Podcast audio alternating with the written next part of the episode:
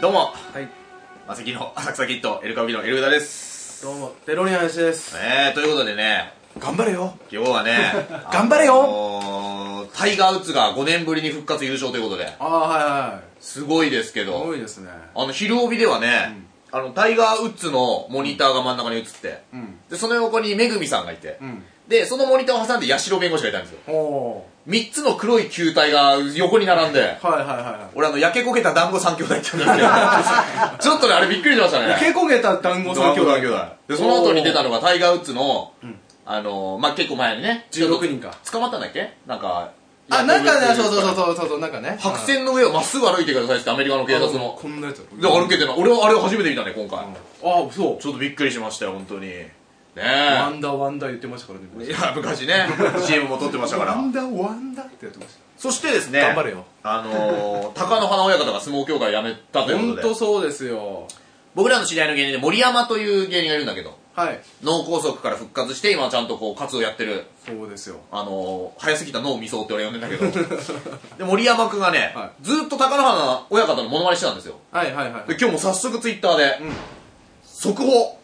日本相撲協会を辞めてお笑い界に進出します、どすこいどすこい と彼は相撲を全く知らないですどすこいどすこいで分かるというどす今相撲でドスコイってあんま聞かないね表現森山かエドモンの本田しか言わうないんね えもう直線でドツキするねえデーモン小暮なんてもう十何年言ってんじゃないどすこいは どうぞ詳詳しくなりすぎてねねえまあ記者会見見ましたけどねどうでしたか切実でしたね切実でしたかもうパワハラですよ、あれはもう完全になんか UK 向けの重圧っていうそうそうあそうパワハラを日本語訳したらこんな言葉があるんだね UK 向け の重圧っていうね新しいね言葉がありましたけどもいやでも立派な男だったよ、かっこよかったかっこよかった、ねえ弟子のことばっか考えて素晴らしいですねだからあれで、うんあでもね聞こえてくるあれ、はい弟子のことを非常にすごく言っちゃうのよ、はいはいはい弟子のことを考えると、ごちゃごちゃがあると、心配かけて試合で怪我すんじゃねえかって、はいはいはあれねめちゃめちゃ言ってたってことはね、俺弟子になんかあった時多分貴乃花ね、まただ出てくるとい思なるほど、まあ、守るためにだうったらね守るためだったら出てくると思うだから今月にはあの今月かな春馬富士さんも断髪式というそうニそュうーそうスもねありましたから一部ニュースでねうんあの暴行事件だうんはい暴行問題の高野岩ってはいはいあったんだけどね、うんいテロップでね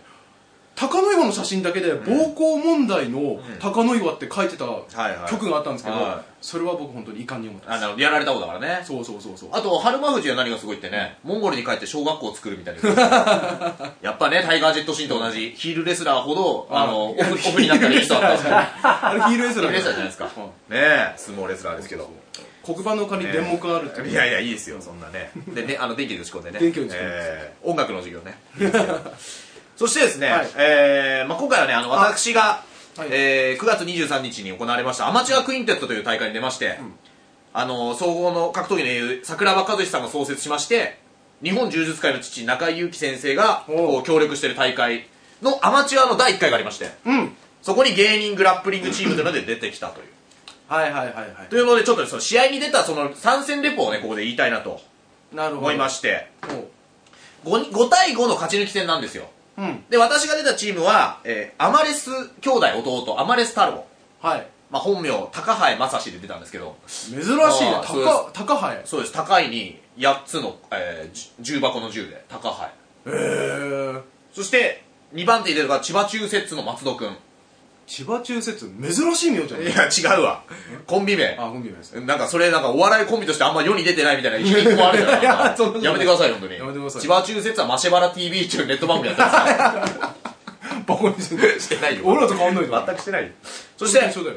3戦目に出たのが、ピーマンズスタンダード吉田さおわんで出ました。俺ずっとつぶやき忘れてたんだけど、ピーマンズスターダーの吉田さんがね、で、その日は俺らと、所秀夫さんの、チーム所プラスっていうとこと対戦だったの。うん。で、所秀夫さんも見に来てて赤ん坊を抱えて。もで、挨拶したのね、俺らと、んあとうちの大将にバイセン高井さんって人がいて、んあの、ガリガリ君のモノマネで、そっくり館来たを回ってる人いるんだけ ど、ここの前も一緒に練習した時に、一人だけでっかいバッグ持ってるから、で、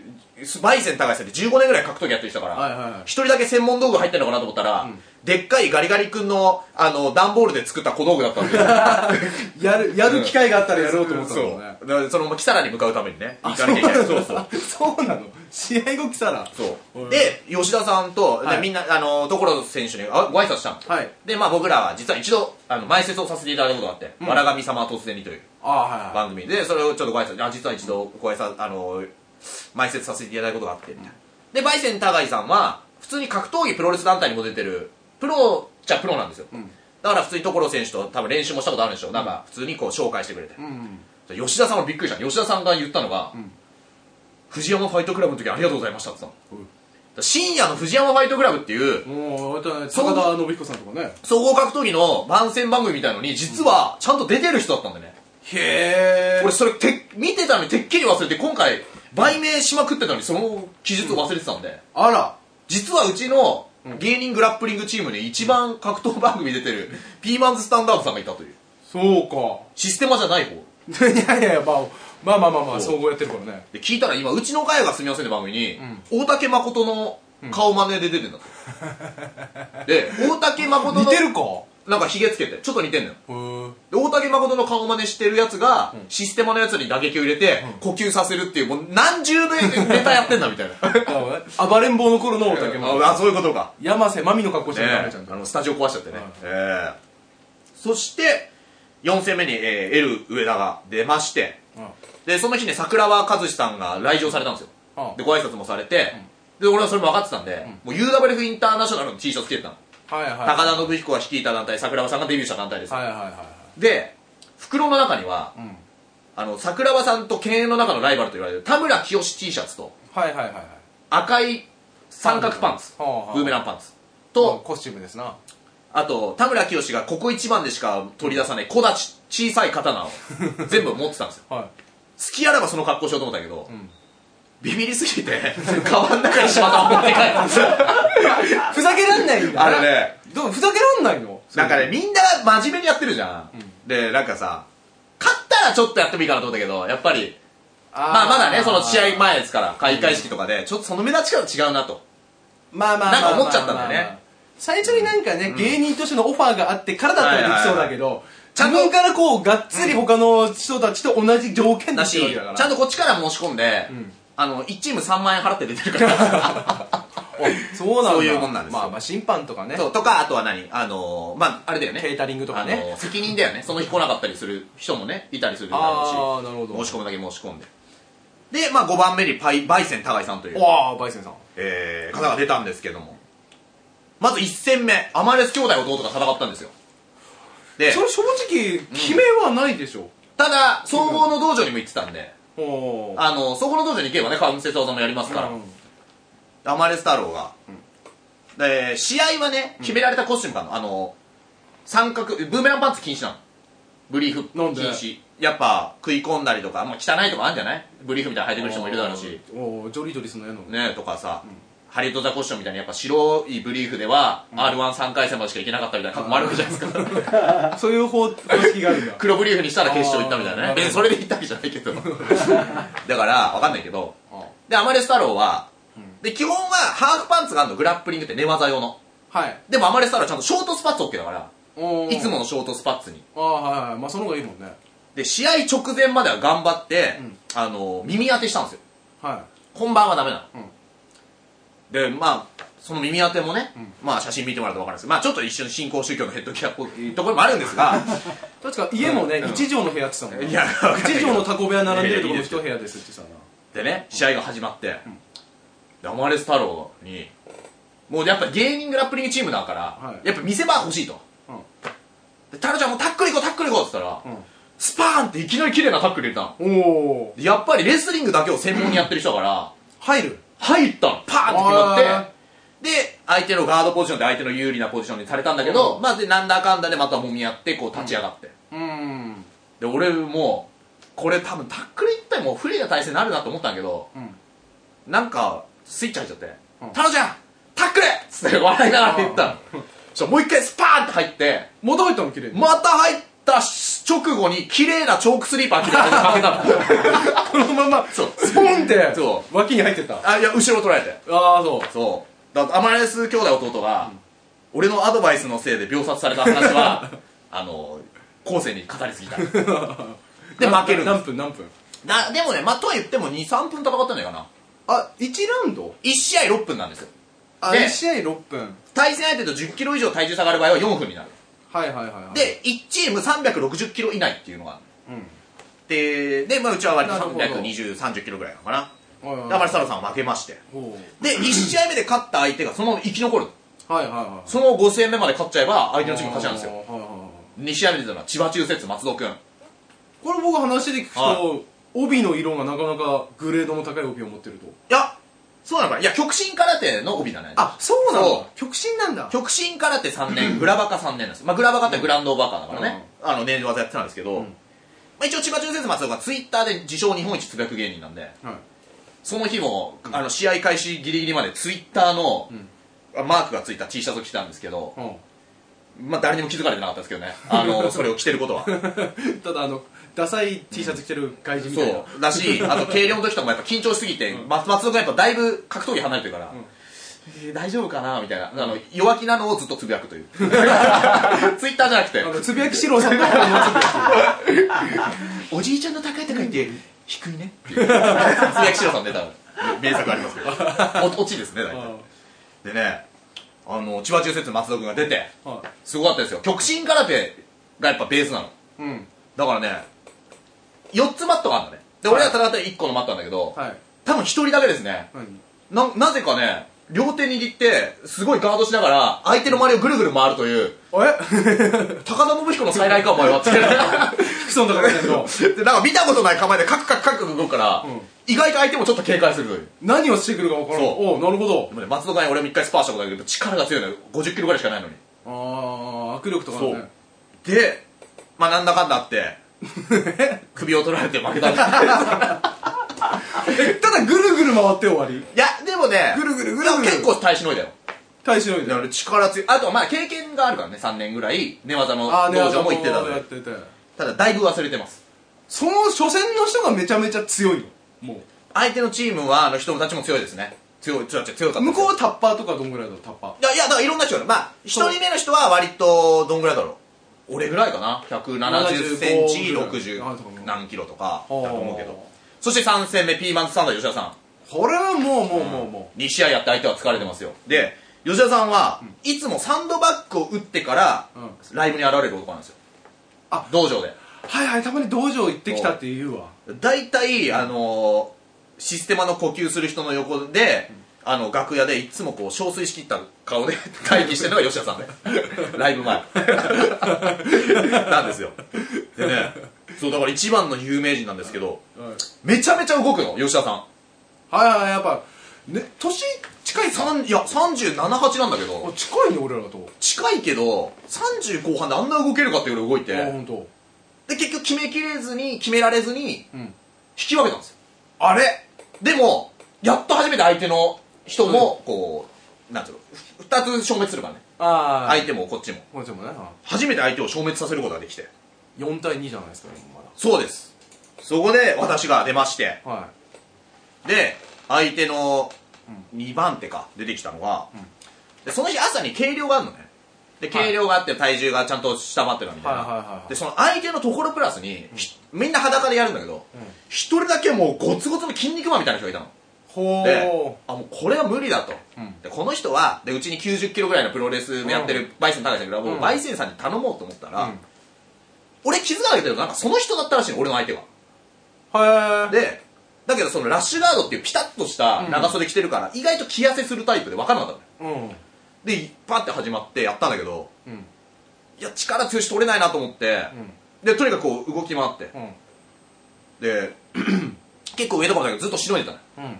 で途中俺がねあの今成ロールって技があるのね今なりロールい今成ロール今なり今成選手っていう、足関銃弾って言われてるもう足関節をとにかく取りまくるおー日本のレジェンドがいるの今もうやってんだけど、もうその今も見に来たんだけどね、んそのあの地面マット上をこうバッといきなりこうくるっと回ることによって相手の足に絡みつく技なんだけどはで俺は自分の道場であはあれミノワマンがやったやつみたいなこまあミノワマンなんかともやりそうな雰囲チ気ェホンマンにやったでもそれのもっとすごいなんか今成選手のオリジナルのへえ何回転して相手の足取ったんだみたいな気づいたら決まってるみたいなうんそれをね俺あの自分の柔術の道場では俺白帯なんで足関節ないんですよ普段やっちゃダメなんだでも俺遊びでよく足関やるから、うんもうスパンってやったの,、うんあの今なりロールみたいな、うん見よう見まねうんそしたら相手が警戒してパッて離れて、うん俺がマット上をぐるって回って回転して、うんそのままもう一回なるみたいなちょっとプロレスみたいなそこでうんレフェリーにまさかの「指導」って言われたよあえっつって俺,、ま、俺うわ焦ってるから「えなんで?」っつってタメ語って聞いたの、知らないレフェリーにつったら、相手の足に触ってない」とか言ってああダメなんだまあなんかルールは俺よくわからなかったけど、なんかどうやらダメみたいで触んなきゃダメなんだそう触かんけかけ逃げだみたいなかけ逃げだそうだからまあなんか変なだから打撃っぽいっちゃ打撃っぽいあその日意外とお笑いのお客さんの方来たの結構ーあーそうなんだなんかね俺がマット上を一人回転体して指導を取られるところを見せるという 謎 のうわそうーうわーなんかあれだね、うんオタクっ子がやってる確かうわに一ー人プロレスファンが戻ってるみたいなでくるっと回って、結構取れずにその後も結構乗っかられて、はいはいで耐えして、うん引き分けたんですようーんあもう引き分けたんだそれそうなんですまあ時間切れまああー引き分けだっつっても決められるに逃げまくっただけなんだけどねまあまあ、まあ、相な手るほどにすごい強かったんだけど、ん戻ってたらバイセン高橋さん大将なのね、高橋さん「おおよく負けたね」みたいなーすごい褒めてもらって分けてもおですごいですよあので高橋さんにもうその日ねまあいいやかまあいいやその後の結果言ってからでしょうか、でえー、バイセン高橋さんがその後出ておはで高橋さんの相手はバイセン高橋さんがいうん普段パワーズっていう自分たちのライブやってるのねうんまあ俺らもこの前誘ってもらってちょっと出れなかったんだけど、はいはい居酒屋ライブなのかなはいでそこにはたバイセン高橋さんの知り合いの人が、とこ所選手のジムでなんか指導してるみたいで,、んでそこのお客さんを見に来るとほでどうやらバイセン高井さんを普通に見に来てるお客さんとの対戦いだったの、うええだけどそのお客さんは、所ジムから所秀夫さんに憧れてバッグ一つで上京してきた二十歳ぐらいの男の子でええ所ジムのもしかしたらプロ第一号になるんじゃないかみたいな言われてるぐらいの人なんだってへえすごい出会い方ですそうベンジャミン・バトル以来の数奇な運命いいねすごいでしょそれしかね えだろサブタイトルがそれしかないから毎回聞くんだよね今とお前毎回聞くんだよ確かに5年ぐらい言ってま言すってねもいいはいはいわこ俺の映画の情報あんまり更新されてないんで、ないんね、それであので高井さんがその人はただ戦ったの頑張れバイセン運命みたいな、でうやっぱもう所さんに憧れてきてるぐらいだから動きが激しいのまあまあまあまあでも体重差2 0キロぐらいなんだよでだから高井さんは4分なんだけどね持ち時間あいやえ向こうが70キロぐあらっいちの方がもう軽い軽いあで逆に俺の時も4分だったんだけどあー向こう重いそうそう重いからで高井さんが、うんあのずっと決めそうなのに決めれないんだ高井さんは割と有利なポジション取るんだけど、んもう相手も軽いのに、バイセン高井さんって本当に強いからねあのまあまあま力あ強いし、普通にもう耳も潰れてるしな耳も潰れまくってるからアマレス太郎の5倍耳湧いてんだ からねアマレス太郎は名前をあばれさん湧いてるイメージがないアマレス太郎は全く湧いてないんだから本当にうんで時間だけで言ったらダニエル太郎と同じですからねまあいいんだけどいいよそれで誰だよ高井さんが何回決めようとしても動きまくって決められまくってすごかったのが高井さ何ん2回コブラツイストの体制入ったのえ ですごいでしょだけど、総合には実は、コブラツイストから入って、グラウンドに持ち込んでツツイスタあーーって呼ばれるそれは所選手の師匠格の勝村修一郎って人が得意としてた技なんだけど、それは決まったことあんの決まってるツイスターは結構それ青木真也とかもやってるえしグランドコブラとは違うのグラウンドコブラのもっと総合版というかもう絡みつあい絡みついててってなんでそうそうそうだから後ろから足を絡めてるから相手も身動き取れなくてあーで首を決めちゃうみたいなは2回コブラツイストの体操入った時にだけどそのもつれて倒れた時にあやっぱコブラツイストって決まんねえんだなってちょっと思ったけどね一瞬まあだからいまあまあまあま馬あ場ぐらいでかくないとねやっぱそう決そまうらそうないとそいうう別にあれ協力してやるもんじゃな いそうですんはで引き分けましてほうちの大将が死んで あれすごいでしょ芸人グラップリングチームっつってお客さんもまあまあ来てんのに3個の引き分けと2個の負けを見て終わるというわしょっぱいしょっぱいしょっぱいでなんでまたこれがね、うベンジャミン・バトン以来の鈴木のみいだやけもどういいよもう飽きた俺のマットの、うんなんかレフェリーレフェリーはやんなかったんだけど、レフェリーで待機してた人が、うちのジムの先生なの俺の9年お世話になってるああお会いしたことはありますねそう、はいあの内村テラスでねもうねはい登録登録していただきましたけど、はいありがとうございますありがとうございましたその先生の前で普段道場で全然やってない足感ばっか狙いに行く姿を見せるという うわちょっと恥ずかしい、ちょっと嫌ですねえーこいつ普段俺の試合のとこで何を練習してんだみたいおだってんないつ なそうおだりまくりねえどういうことですかおだりまくりっておだるって言わない言わないえ言わない調子こくことええおだるなるほどあこれ北海道なんだなるほどねえ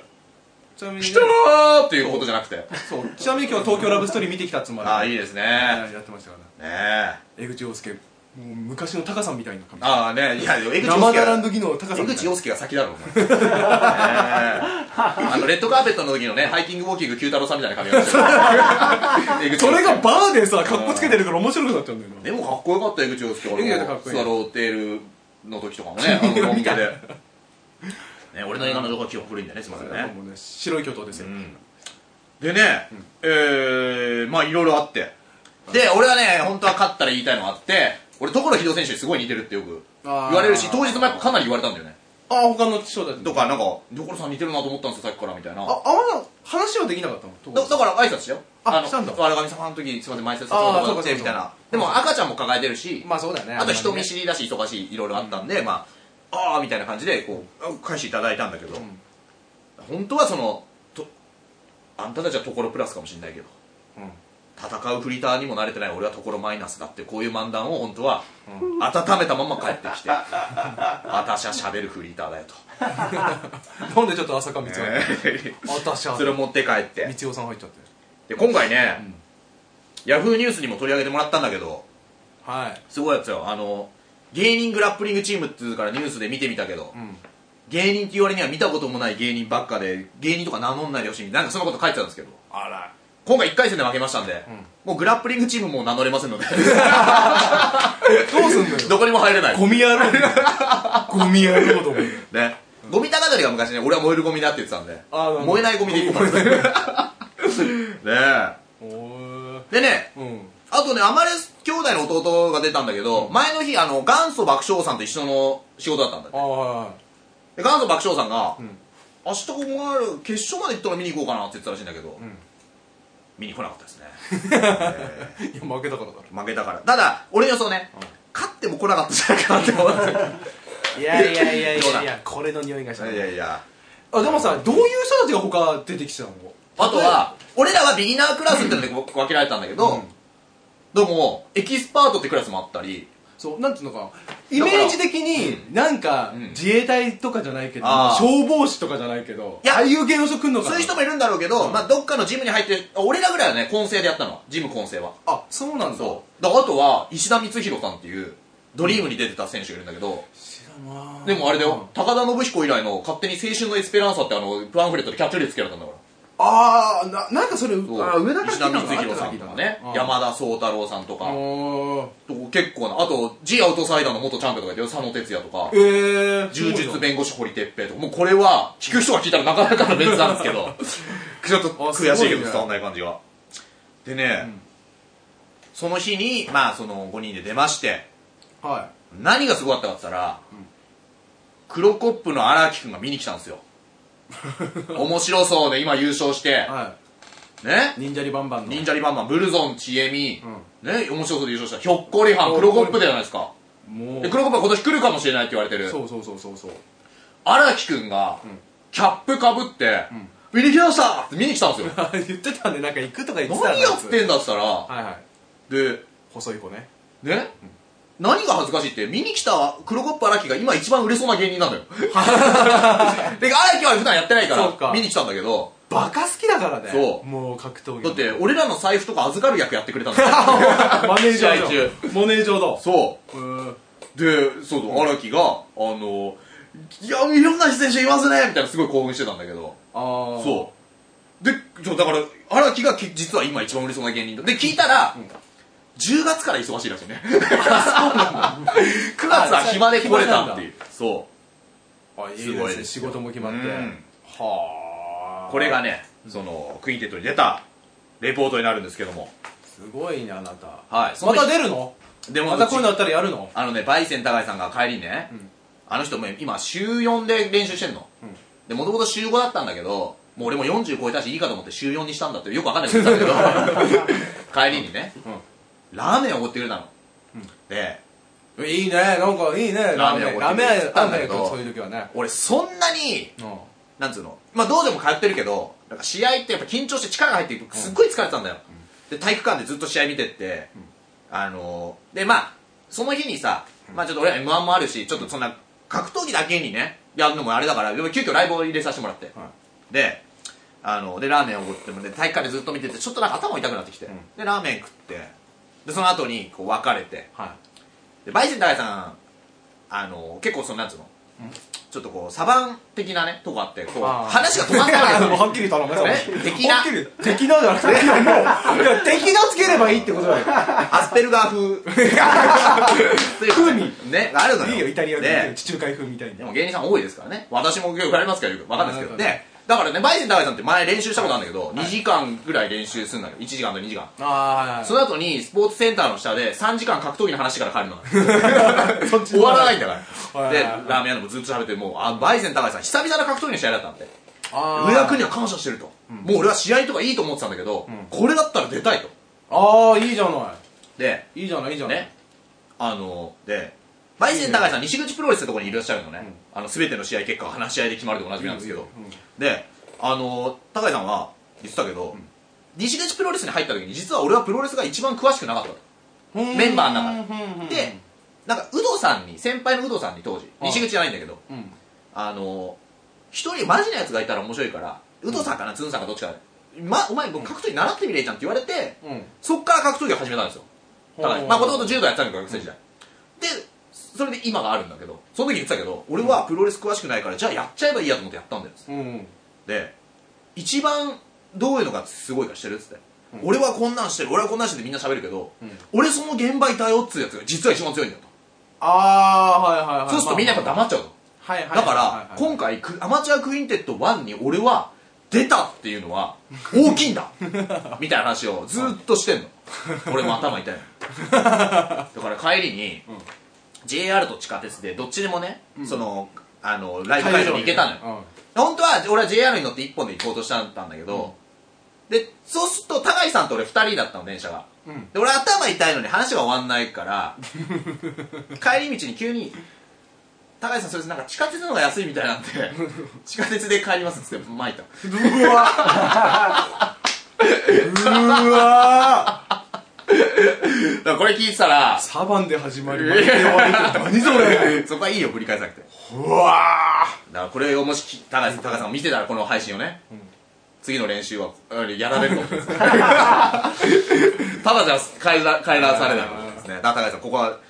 こを使ってすみませんあすみませんでしたいでもまあまた燃えたっていうのはいいねや嬉しいでしょいいねどこでなんかレスラーみてえだよなあのミッキーログのいや本当だよ まあでその日やりたにくなんだよきら、えーライブに出させていただいて、直接あのね、出させていただいて、まあ、そこに太坂直美さんって人がいらっしゃるんだけどねそのライブが多い一緒になってはいはいなりましたねでこの配信でも喋るけど太坂直美さんが初めてその日大阪直美の試合見に行ったら、大阪直美が久々に負けたっていう ね太坂直美のせいではい完全にで全責任は太坂直美になりますでその日俺も結構スパークして、エンディングもね、はいもうこう攻撃的になったんだけど何かにイライラしてたもんなあなたねその後、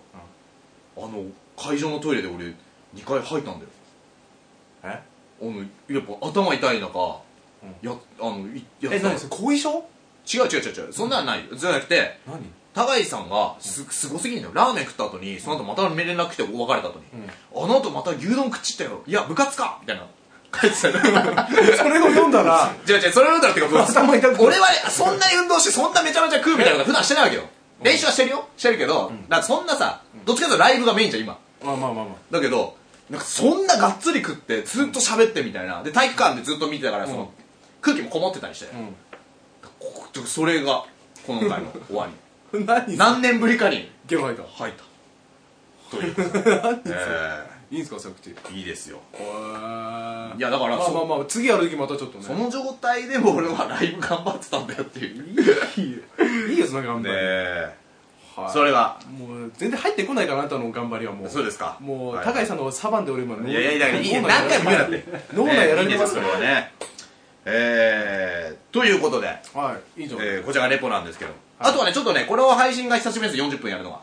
そうですね1か月ぶりぐらいなんでちょっとねなんかあの質問がちょっと溜まってるそうですので質問というか、まだ送ってくる人いるのいやいいでしょう 確かにねしばらく触れてないのでね ありがたいですじゃあちょっと作家の深町はじめさん実は作家の深町はじめさんも見に来たんですよあそうなんだで見に来た時には俺らの試合が終わってて全然知らない人の寝技見て帰ったって そう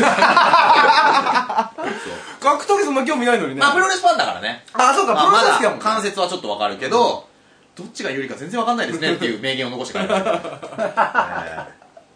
でも桜は見てねやっぱ興奮したでしょえーさ桜さんレジェンドですとかあとエルドラドってとこにいる選手も普段格闘技練習してるみたいで普通にスタッフで来てたりねおおちょっとつながったよねプロレスと格闘技やっぱりはいねそうですねうんまた第2回もあったらはいはいぜひぜよろひしねく交渉しよう交渉えはいえーと憧れのトランジスタガールさんからいいですね、はいえこーの方がいるからこの配信は続いてるわけですからえー君にかかってるは地下芸人がはい YouTube で勝手にラジオと名乗ってる配信が多々ある中、うんローカルとはいえ商業電波だったうん虹の黄昏さんのラジオが打ち切られてしまいました、いはいなんか気の利いたコメントをくださいラフターナイトの投票しますからとはいはいなはるい、ほどねあじゃあもう結構前にコメントしてくれたんだね、えー談合ですねこれもあの、茅ヶ崎の、虹の黄昏って我々と同世代の芸人がいるんだけど、はいはい茅ヶ崎のサイマルラジオっていうのでやってて、はいはいはいはい俺一回出ましたねでもこれね、ま、真面目に俺つぶやいたんだけど、それ終わるってのを見たときに、んその時、毎月、んまあ、マイナビラフターナイトさんとか、うんまあ、それがメインだったのかな、あと、まあ、日本放送も出させてもらったりとなんか、かいろいろ毎月ラジオがあったんだよ、その時。でああ、そうだったか唯一、うん何のメディアにも出ないっていう月に、ん急遽これが決まったの、サイマルラジオあ。そうだったんだだからそうだったうん本当にありがとうございましたってつぶやい てその後にあの茅ヶ崎 FM さんなんかあったらお願いしますって感じでした からね茅ヶ崎だったかな手汗ねえああのねあの確かにね商業ラジオでやるだから改編で終わっちゃったのかな多分そうそうそうねえただこれも商業ラジオになるんだったらなってほしいけどなあ このね YouTube もねえでも自分でね配信できる時代だからいいよね今ねまあそうだねん太坂直美だって売れるかもよだって全然モノマネ似てないんだからカツカレー カツカレー食べたとか言って俺の方が似てない全然声さそう 寄せない似てしようともしないからねなんだ昔やってたコントをやってるだけじゃないかそうね面白いよなカツカレー食べたい俺の方似てますからね三四郎の小宮をもうちょっと低くするとカツカレー食べたいだったね 普通であれ、ね、これ ですからね 大阪の海をえファンなのかなねどうなんですかね、んまあそんなとこですね、うん深松ちゃんはいはいえー、っとそうですかね、はいえー、っともう一つですね違うのがあったんですけど、深松ちゃんじゃあここはちょっとカットして はっきり深松ちゃんここカットねあもうちょいはいいや 本当のやつだ本当のやつだこの分数を書いておいてくださあありがとうございますごめんなさい、憧れのトランジスタガールさんい同じ人なんだよいやもうカットしなくていいよ同じ人同じ人が多いんですなんだよそれはじゃあ違う人いきますいいよいいよいいよトランジスタさんいいよいいよありがとうございますなんあねなたのためにやってるんですはえー、憧れのトランジスタガールいさん何回言ってんだようんいいよ分かったよえー今回のキングオブコントは出場コンビよりダウンタウンさんが、うんえー日村武史フライデーに理不尽に襲撃され事件はいをいかに笑いに変えるか、えーゴミラジオ生配信で新藤さんがはい新事務所的にアウトなことを言うかが注目されます応募者は嫌顔でも重責を背負うんですねああそういうことねはいはいはい、そのトランジスタガールさん的にはキングオブコントのネタというよりも、例えばダウンタウンさんが木村さんをいじったとで今度例えば新藤辰巳って人はバカやなたはうん僕ら仲良くしてるけど、バカやなたは新藤辰巳はもともとオフィス来たのにいた、うんでオフィス来たのは割とそういう芸風が許されたけどサンミュージックに行ったことによって、まあ別件問題もあああそれをいじれるるしか今どうか回の木村さんの騒動をいじれるのかとあまあ、そんなちょっと余談だけど、ん平井笑を光るって人があの、サンリオで今ちょっとこう頑張ってるじゃないですかあ。ピューロ芸人ね。俺もついさっき、今日、ローソンから発売されたリラックマンを食べて、食べたつぶやきましたよ。食べたのリラックマン美味しかったです。で、ちゃんとつぶやいたのは、美味しかったです、リラックマン。で、ちゃんと写真載せて。この感情は、サンリオについてつぶやいてる平井ファラオ光と同じぐらい本気ですって書いてる人なんだ よ本気でいや違う違う違ういじってんじゃねえフかァラオさんぐらい本気で俺はリラックマンのラックマンまで巻き違う込む違う違う違うう俺はリラックマンの仕事取り行ってんだから今マンのリラックマンだけでいいんだなうんだからデロリアンがね北海道出身だからリラックスできないクマの仕事もやってもいいわけですねダメですかそれはなんだよそれですかね結構被害あんだぞえね本当だよね今こそウィリー・ウィリアムズに来てもらって日本にうううっつっていやまずあの靴猿靴をつけたやつが強いかあのーなんらあかねれをつけるやつが強いんだよ空手なんか地上最強の空手っていうね DVD があって俺借りて見ましたけ どでウィリー・ウィリアムズがあのクマと戦うんですよでうーでなんかね絶対後から入れたみたいなクマの声が入っててうーうーみたいなでウィリー・ウィリアムズ「ういうっ」とか言っててで別にクマ倒れてないんだよ倒れてないのに急にナレーションが入ってこうしてウィリー・ウィリアムズはクマを倒したのであるっつ ってその後ウィリー・ウィリアムズがあの上に向かって政権好きしながら街をランニングしてる映 像もあるまだクマ対策してるよくわかんねえんだからあれ倒してなかったのか わかどどうなのそれよだからいやいいのそれはぶっ倒れてはないんだよななのにこうしてみたいなナレーションでもうだいぶラリってたでしょラリだったでしょあれとも俺らも単独ライブ最後ナレーションでいいんじゃない何こうして2人は大爆笑を取ったのであるってあの仮面ライダーの人から頼んでさこねうやっえて ね何その映え像そうそうごめんごめんいえっと何だしてる新藤さんがいじれるかっていうやつかあどうーどうなんですかねでもねあのこれね俺結構強く言いたいけど例えばこの前新藤辰巳さんのライブ出させてもらった時にだからそれこそそういう質問があったんだよライブに対してだからこれあ新藤さんが言ったのは俺やねだからネタでいろんなとこいじってるけど、うん俺は上の番組人の番組出た時もいじれるって言われたんだけど、うん俺毎回これ言ってんだけどねそのなんていうのまあすもちろんここまでいじってたのにここは触んないのは不自然みたいなのがあるのは当然なんだけど例えばこれどういじんだろうって思われてんだったら、うんもう違う角度であえていじらずにうんなんか違う話題でいくとかなんかなんつうのねそのもう触よれない読まれてることをそのままいくのってどうなのかなみたいなのも思ってるんですよねああまあまあまあそうそうもそうダウンタウンさんが言ってさやっぱりそういうスペシャリストだからそれをこう笑いに変えるのそう分かるんだけど、俺らがさそれをもなんつうのそれだけを求められてんだとしたら、違うよいやだから、実際得意分野ではないかもしれないけどすごい今回寝技大会出ましたっつってさ、これレポしてますみたいなさ、俺なんつうの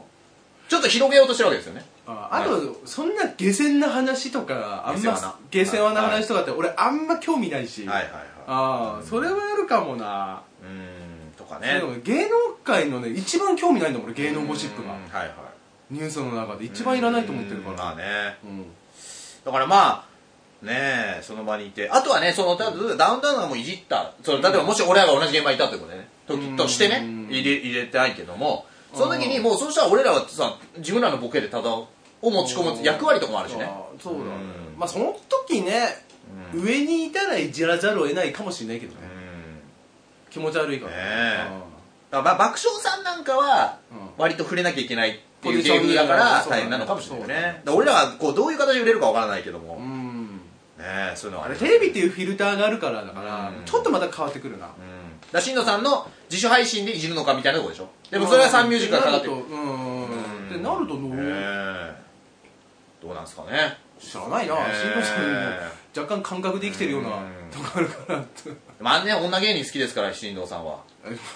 日村さんもね男か女か分かんないっていうコントありますから ねお前女みたいなのやるかあー知らら、ないねえそこは日村さんを無視するわけにはいかないかもしれません、うんさあじゃあ最後あればはいえっ、ー、とマンモさんマンモさん初めてじゃない初めてですねえ憧れのトランジスタガールの裏垢じゃないでしょ うねお前のためにやっていくやれいやいやえー、だいぶ前ですけど、ちょっとはい読みます、えーアメトークでうん WWE 芸人がありましたが、はいプロレス好きのお二人がもし出演したら、どんな話をしたいですかあーどんな話どんな話話をしてたのその番組あ僕もちょっとあれなんですけど、まあ、私90年代ぐらいの、う割と多分あの派手だった頃の WWE の、うんを知った VTR を紹介してたんですね、今のじゃなくて、あーそうそうそうえーまあ、それでホーガンがちょっと復活して出てた時期があるんですけど、うん多分それだと思う、あの番宣の感じからそれだと思います、はいはいあはのいビール巻いたりとか、なんかそんなことをしてたのをう。んえーしてたんですけど、まあ、多分あのおそらく名紹介したいプレゼンしたい名シーンとかあそういうのを聞いてるんじゃないですか持ち込みみたいなねあはいはいはいこれはね無理だな俺俺らは詳しくないからでもね俺ねまあ、とは言っても見てた時期もあるからねプロレスをすごいあ違うあの没入した時期もあったから俺はねあのなんか会場が急に真っ暗になってうんブワーンってなってうわー何が起きたんだっつって、次照明ついた瞬間に、さっきまでなんかこうアピールしたチャンピオンの背中に、ジ・アンダーテイカーが立ってるって いうでもそれはやってるかもねあやってますそれではやってますあアやっンてダーテイカーの特集で多分やってると思いますやってそうだねああなるほどねだったらあと前喋ったけど、WWE じゃんけど新日でね、ごめん喋ってるかなグレート・ムタ対小川直也ってなんだ、で田中秀和アナウンサーケロちゃんと一緒にいる超異次元、異種格闘技戦っていうあー超異次元意識格闘技戦というで始まるで特別レフェリーがアントニオ猪木、であのグレートムだってね悪の化身の武藤刑事がペイントするんだよ、あーはいはいはでい毒斬りを吐くんだけど、で小川直也まだ柔道着着てる、バルセロナかなんか銀メダリストのね、ん功績をままとってくるでグレートムタに猪木がボディチェックする、ん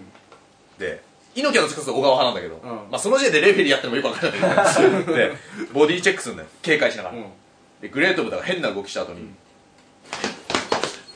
ってあのあー猪木にドッキリしちゃったんだよおおそしたら猪木がうわーってやったのにうわーってなるじゃん、い舞台に一回バーンってビンタして、その後に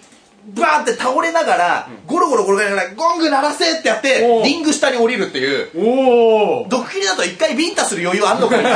いやいやいやでリング下降りるんだよねリング下に降りてでムタと小川はノーレフェリー状態で戦うんですよで実況の辻吉さんが「ノーレフェリー状態ノーレフェリー状態」とか言って戦ってるのようんでどうのどうすんのどうするのかびっくりさばけないしじたゃんそしたら、ぶあの戦ってる最中に一瞬リングサイドに映るのほうそうすると顔を緑にした猪木が腰に手当ててじっくり見てるっていう 入れよしてないのいやいやあの一応タオル拭いたタオルから拭いてあるの入れよみたいなほわですごいねその試合最後さ、うまあ言っちゃうとねあのさでグレートムタはそう武藤敬司はもともと柔道の専門学校にいるぐらいすごい人だったのあー全日本柔道のせん、ねう、ん斎藤監督があの「お前がプロレス行ってなかったら今全日本で一緒に戦ってるのよな」って言ったぐらいだから小川が2回ぐらい投げるのさほうバタンバタンでなほうで投げた後 にスペあのフラッシングエルボーっていうすごい無駄な動きを入れたエルボーうわーバーンってやってかっこいいやつだよそうで途中小川直江が三角締め決めるのさしなんか三角締めをね決めてこうやってそれをプーって毒切りで脱出するのさでおお最後の決め技がすごいのエルボーからの指ひしぎ十字固め 指ひしぎ指ひし腕も持ってるけど指も決まってるでぎ指ひしぎ十字すごいねで勝った後に危ないね倒れてる小川直江にでちょうその時グレートもだ NWO っていうね、うん長野が率い たもう一大ムーブメントの団あーああのりまグすねループ街を歩けば NWT さんの人と絶対すれ違うっていう時代があったんだよまあ俺高校の時にもいたよいたでしょいたうんグレートムタが柔道着の上にそっと NWT シャツを置いてバーってはけていくというほあーれはねかっこいいねすごいですよもうでもまあ名シーン今言ったけどいっぱいあるじゃん、だけど繰り返し見るのは猪木が 毒切りくらいからビンタして「コロコロ鳴らせ!」って言ってリング下降りるとコロコロコロお前毒切りくらって痛いはずに2個やってるからビンタと鳴らせるあっつってプロ根性だなあれはね猪木はやっぱ闘魂でそれを鳴らしたこれ見てほしい素あ晴らしいですああのと曲いいねあとこの前デロリアンで送ったけど俺ねそういうのいいの、あのこの間もらったけどさあの、はい 誕生日外国人とかがさ、はいあげてんでしょあそうだねあれ集めたいねこの前異国の人たちが日本のプロレスのこれあげてますっていうのはさこの前送ったのは柴田勝頼対川田俊明っていう試合で面白いもうビンタ試合ででさえで切れた川田が普通にグーで顎打ち抜いてそうエルボーやめてなそういきなりバコーンでぶっ倒れてうつ伏せになって動けない、あ柴田勝頼にあの思いっきりニードロップ入れてから円髄にエンジン入れてその後にフォールするっていうその前に味わったあその前に一回顔面蹴顔面っ蹴てりがあでるこんなんやったら死ぬよと思ったら案の定2人とも今リング上にいないからね1人引退して1人は戦列そうそうそうそう先生離脱してますからね触れるよねあれとあの20秒ぐらい魂あ触れるはすごいあれだよなプロレス面白いのあれとビリー・ウィリアムズの熊殺し ね。うん、うん、うん。ウィリアムズ2メーターぐらいあるんだよ。2メーターにちょっとあ るんだよ。2メーターちょっとあるからさらに上を目指して。どういどんなやついいんだよなんでもう一回熊とやろうとしてんのっていうね。え全然役に立たないでしょ、ー、ねえ。ということでね。じゃあウィリー・ウィリアムズのえー特集で、ね、何が関してすごい頑張って出てきた寝技の大会よりね、普段見てる映像の話が盛り上がるって いう想像しづらいもんそうだね、うんはいはいはい想像しづらいですということでまあでもねもしかしたらそう参戦した人もねこれ見てくれてるかもしれないそこのきっかけでね知ってもらいたいっていうのもありますんであいつでも挑戦受けるからいねやいや なんでお前がかかってこいよお前やってないだろ本当にねえということでね、あのこの終わらない売名シリーズは続けていきますんでいいよいいよね結構それやったら再生回数グーだもんそうですね、えーということではいまた、えーぜひお聞きなさってください